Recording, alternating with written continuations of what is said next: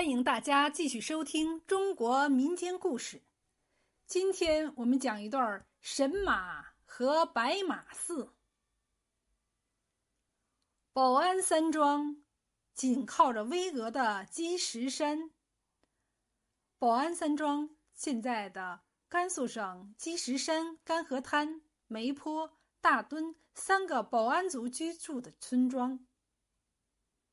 积石山正对着保安山庄的一条古河，叫崔家峡。在这里有一个美丽的神话故事流传着。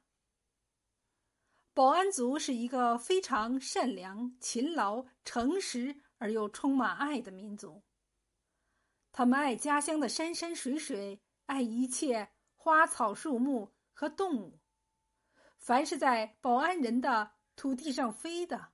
跑的、跳的、有生命的动物，哪怕是一只小小的蚂蚁和一棵小草，他们都爱护、爱惜。因此，感动了天神显灵，给了他们美好的家园。这里天是蓝蓝的，地是富饶肥沃的，水是清清的，漫山遍野的树木是绿绿的。在很久以前。崔家峡山上有一处神泉，每天当太阳刚刚升起，彩霞满天，晴空万里的时候，就从泉眼里奔出一匹雪白的神马。它欢蹦乱跳的奔跑在保安人居住的大地上。每天早晨，神马嘶鸣三声后，清清的泉水就哗哗的从泉眼里喷射流泻出来。保安人就用它来浇灌庄稼，雨水过多的季节，神马就悄悄地把田里的雨水咕咚咕咚地喝到肚子里，积蓄起来。因此，这里风调雨顺，庄稼比别的地方长得好，保安人过着丰衣足食的富裕日子。可是，这样的日子并不长久。村里有个叫七七象的人。看到神马的威力大，日思夜想着怎么把这匹神马控制在自己的手里，以便发更大的财，让其他人都听从自己的指挥和命令。他想好了以后，就带上了干粮，背上了弓箭，偷偷摸摸的来到了神泉边上躲藏起来。等了七七四十九天，还不见神马的影子。七七相可生气了，他拉满弓，对准神泉的泉眼狠狠地射了一箭。这一箭没有射到泉眼上，却不偏不斜，正好射中了在泉底下草滩上吃草的神马。雪白的神马痛苦的大吼了一声，冲出了神泉，跑进了积石山，再也不出来了。神马这一声惊天动地的吼叫声，把积石山震开了个大口子。于是，一股洪水汹涌澎湃的从那个裂开的山口冲击奔泻出来，怒涛滚滚，一眨眼的功夫，肥沃的田野被冲毁了，茂密的果树被洪水冲走了，牛羊马匹也不见了。男女老少也都被洪水冲走了。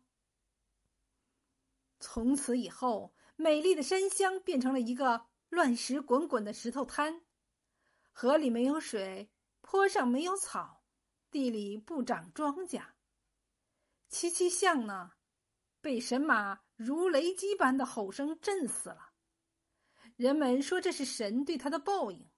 他死后变成一只老鼠，到处乱窜。打洞躲藏，终日见不得人。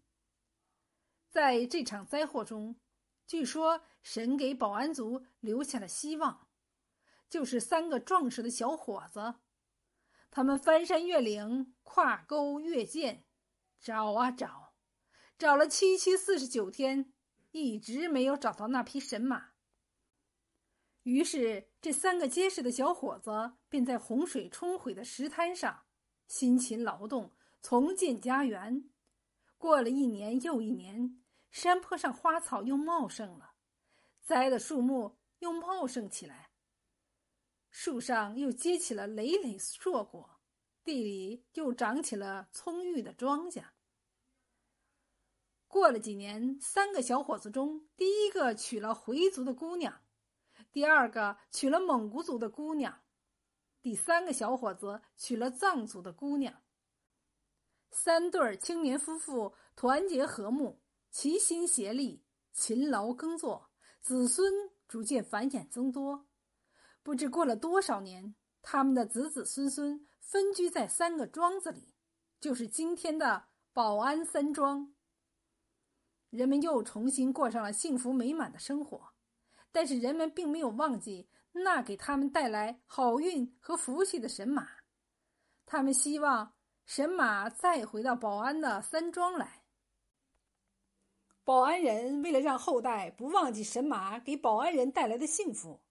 在重峦叠嶂的崔家峡峰巅上修了一座白马寺，纪念神马。同时，为了让后代知道贪婪自私的齐齐相给保安人带来的灾难，至今在保安语中仍把老鼠叫“七七象”。